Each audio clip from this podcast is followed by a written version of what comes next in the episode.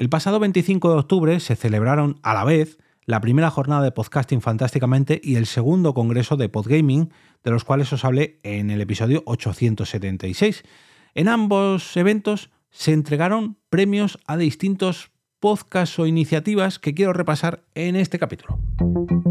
Te damos la bienvenida al otro lado del micrófono. Al otro lado del micrófono. Un proyecto de Jorge Marín Nieto, en el que encontrarás tu ración diaria de metapodcasting con noticias, eventos, herramientas o episodios de opinión en apenas 10 minutos. 10 minutos. 10 minutos. Aquí da inicio otro episodio más de Al otro lado del micrófono, en concreto el 887. Esta ración de metapodcasting diaria que cada día te ofrezco en apenas 10 o 15 minutos te trae herramientas, eventos, consejos, recomendaciones, premios, como es el caso de hoy, y todo lo que se cruza en mi camino relacionado con el podcasting. Yo soy Jorge Marín y es un placer darte las gracias por estar al otro lado del micrófono un día más.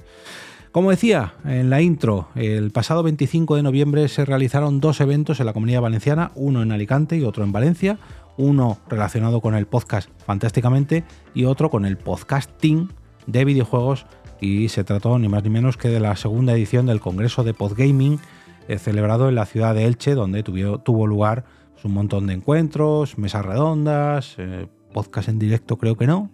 pero sí muchas charlas, mucho networking, etcétera, etcétera, etcétera, al igual que en la primera jornada de podcast fantásticamente, y en ambos casos se entregaron distintos premios pues, a iniciativas relacionadas con el podcasting y con el género fantástico, en el caso de Fantásticamente, y quiero repasarlas en el día de hoy porque, porque bueno, no, no voy a spoilear, lo diré al final. En cuanto a la jornada de, de contenido relacionado con el cine fantástico, con el género fantástico,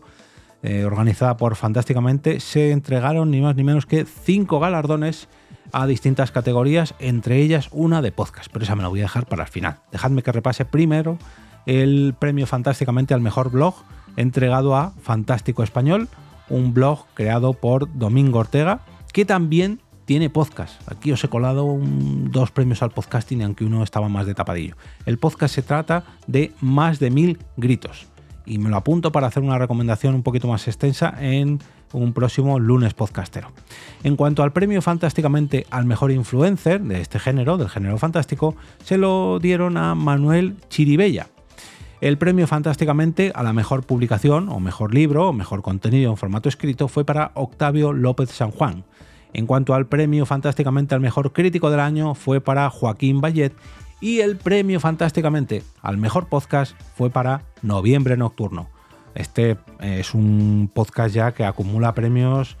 vamos, no sé cuántos premios tiene de Evox, creo que en Podcast Days también se ha llevado alguno, no sé si algún premio de la asociación o de Spot, bueno, bueno, bueno. Las vitrinas de Noviembre Nocturno, las vitrinas tentaculares de Noviembre Nocturno están llenas de galardones.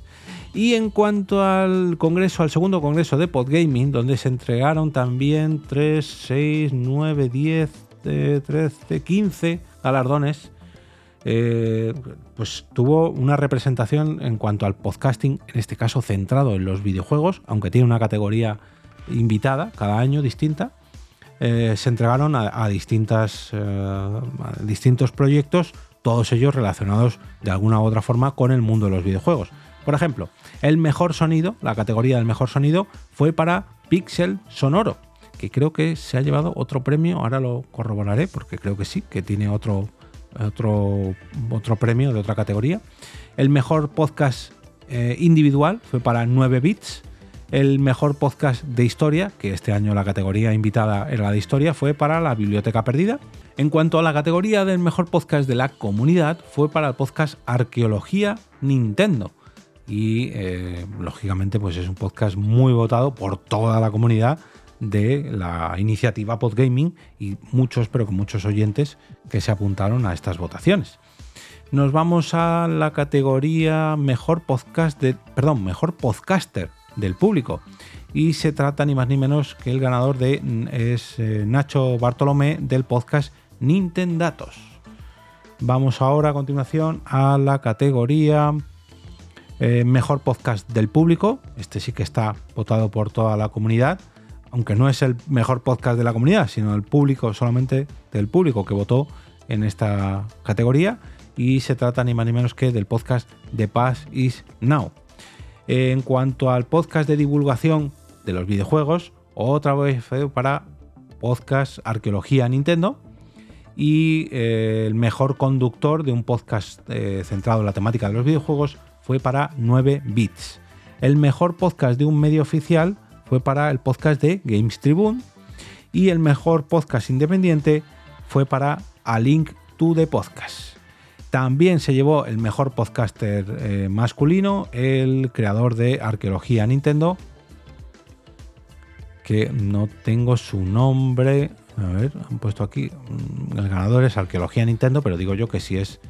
eh, el mejor podcaster, no se llamará Arqueología de apellido Nintendo. Bueno, esto es un error. Eh,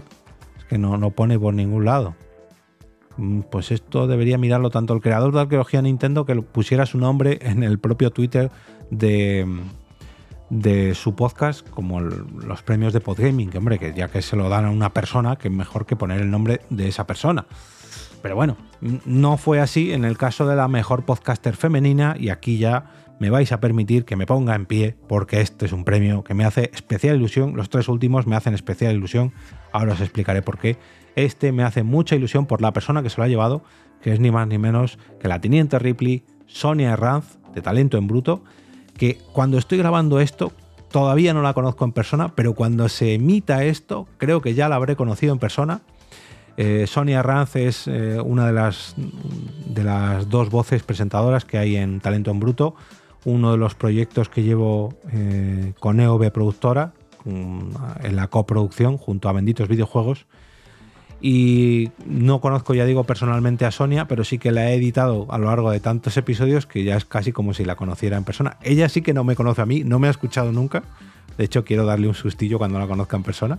Y al que sí que conozco mucho también es a Kiko Bejar, a él sí que le conozco en persona. Él es el presentador de Talento en Bruto, es la persona responsable que hay detrás de Benditos Videojuegos y es la persona que se llevó el premio honorífico del segundo congreso de la iniciativa Podgaming,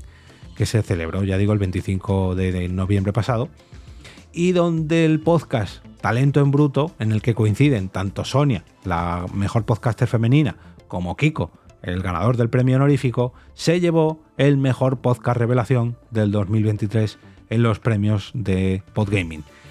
Y la verdad que, bueno, como primo lejano o tío abuelo de, Talento en Bruto, soy la persona que edita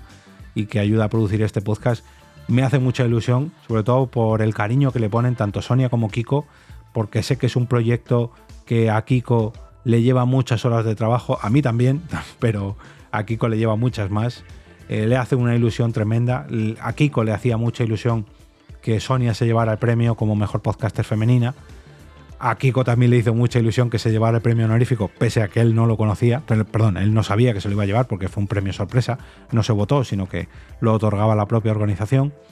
Y lógicamente el mejor podcast revelación, pues imagino que a ambos les hizo mucha ilusión. Quiero agradecer también a Kiko las palabras que me dedicó cuando recibieron el premio eh, el mejor podcast revelación.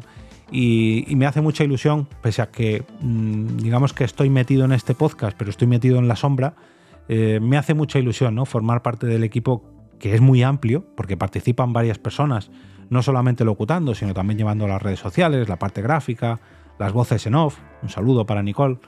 Em, me hace mucha ilusión ¿no? que un podcast de reciente creación, porque se creó a principios de este año, del 2023, pero que ya va a cerrar su segunda temporada, que sea un proyecto tan chulo como es este de Talento en Bruto dedicado al desarrollo de videojuegos en España, que no solamente le da voz a, este sector de la industria de los videojuegos de nuestro país, sino también a muchas iniciativas que están relacionadas con los videojuegos. Y no me refiero a los videojuegos de estos de esto es un triple A, es un superventas y, y se vende por millones, sino a proyectos pequeñitos, eh, proyectos inclusivos, proyectos accesibles para muchas personas, eh, gente que le pone una pasión increíble a sus proyectos. Esto me recuerda mucho a lo que hacemos nosotros con el podcasting, por ejemplo. Han traído a mogollón de entrevistados eh, que se han pasado por los micrófonos de talento en bruto mm, y es gente que literalmente se deja la vida por crear un videojuego. Un videojuego que luego los consumidores disfrutan echándole horas y horas y horas y, no somos conscientes de las horas y horas y horas que requiere para una persona desarrollar un videojuego o para una empresa desarrollar un videojuego y el mimo y cariño que le tienen que, que, poner. Eh, yo gracias a Talento en Bruto, y aquí ya os hablo a talento, ah, perdón, a talento personal, no, a título personal, eh, he descubierto mogollón de empresas españolas que han hecho unos títulos increíbles y, la cantidad de, títulos que hay a nivel internacional que están hechos por españoles. Y no quiere decir que sean mejores o peores porque los han hecho españoles, pero sí que los hacen mejores pues que porque los han hecho gente que a lo mejor vive en tu misma calle, en tu misma ciudad o en la provincia de al lado, pero que llegan a jugadores o videojugadores de todo el mundo y que salen de aquí, de nuestro país. Y precisamente gracias a, um, proyectos como Talento en Bruto, pues se les da luz a,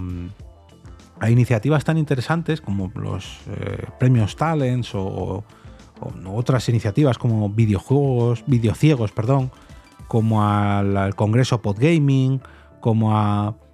No sé, hay, multitud. Eh, la IndieDev, por ejemplo, que, que vino en otra entrevista.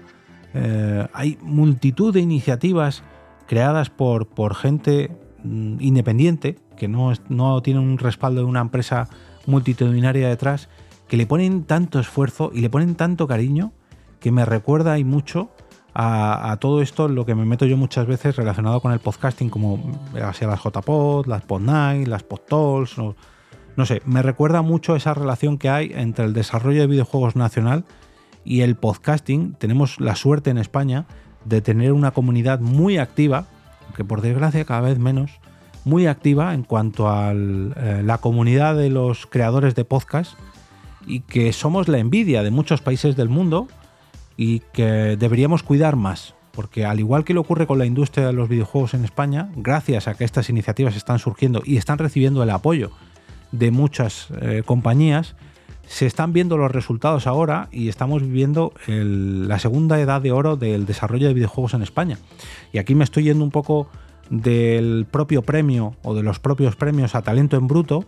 pero estoy entrando más en mi opinión como oyente, ya no tanto como creador, pero sí como oyente de lo que significa el proyecto Talento en Bruto y de lo que todo, de todo lo que he aprendido a lo largo de estos 28 capítulos, 29 casi cuando estéis escuchando esto, y se ha visto recompensado gracias a estos tres premios. Y la verdad que cuando Kiko me presentó el proyecto hace casi casi un año, eh, me puse a pensar y yo le dije, yo creo Kiko que no hay ningún podcast dedicado exclusivamente al desarrollo de videojuegos nacional y creo que puede ser todo un acierto esto que, que, tenéis en mente. Si a eso le sumamos toda la experiencia que tiene Kiko, toda la experiencia que tiene Sonia, toda la experiencia que tienen los otros colaboradores que, aparecen a lo largo de, de, los capítulos de Talento Bruto, no solamente los entrevistados, sino Leo, Paloma, Dani. Mm, han, hecho, han hecho un podcast que ya digo va a cumplir los casi 30 episodios, que yo espero que, que dure mucho más, no por la parte que me toca a mí, por llevar la edición o la coproducción de Talento en Bruto, que también, lógicamente, pero, pero como oyente de podcast, yo que eh, lo edito y me escucho todas las entrevistas y las conversaciones internas que tienen ahí,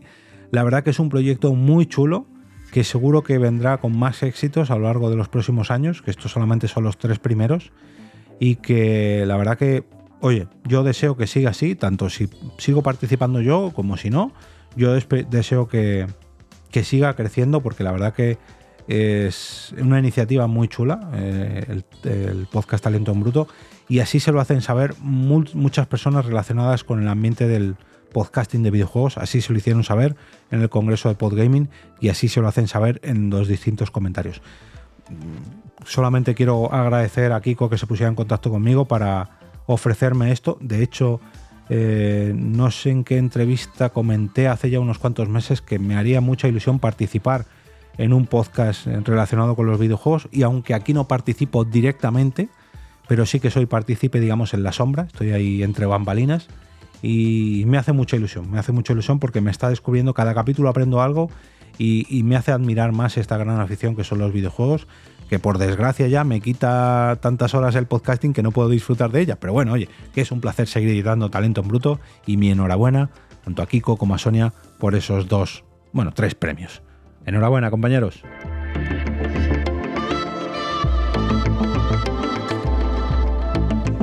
Y ahora me despido y como cada día regreso a ese sitio donde estáis vosotros ahora mismo, al otro lado del micrófono.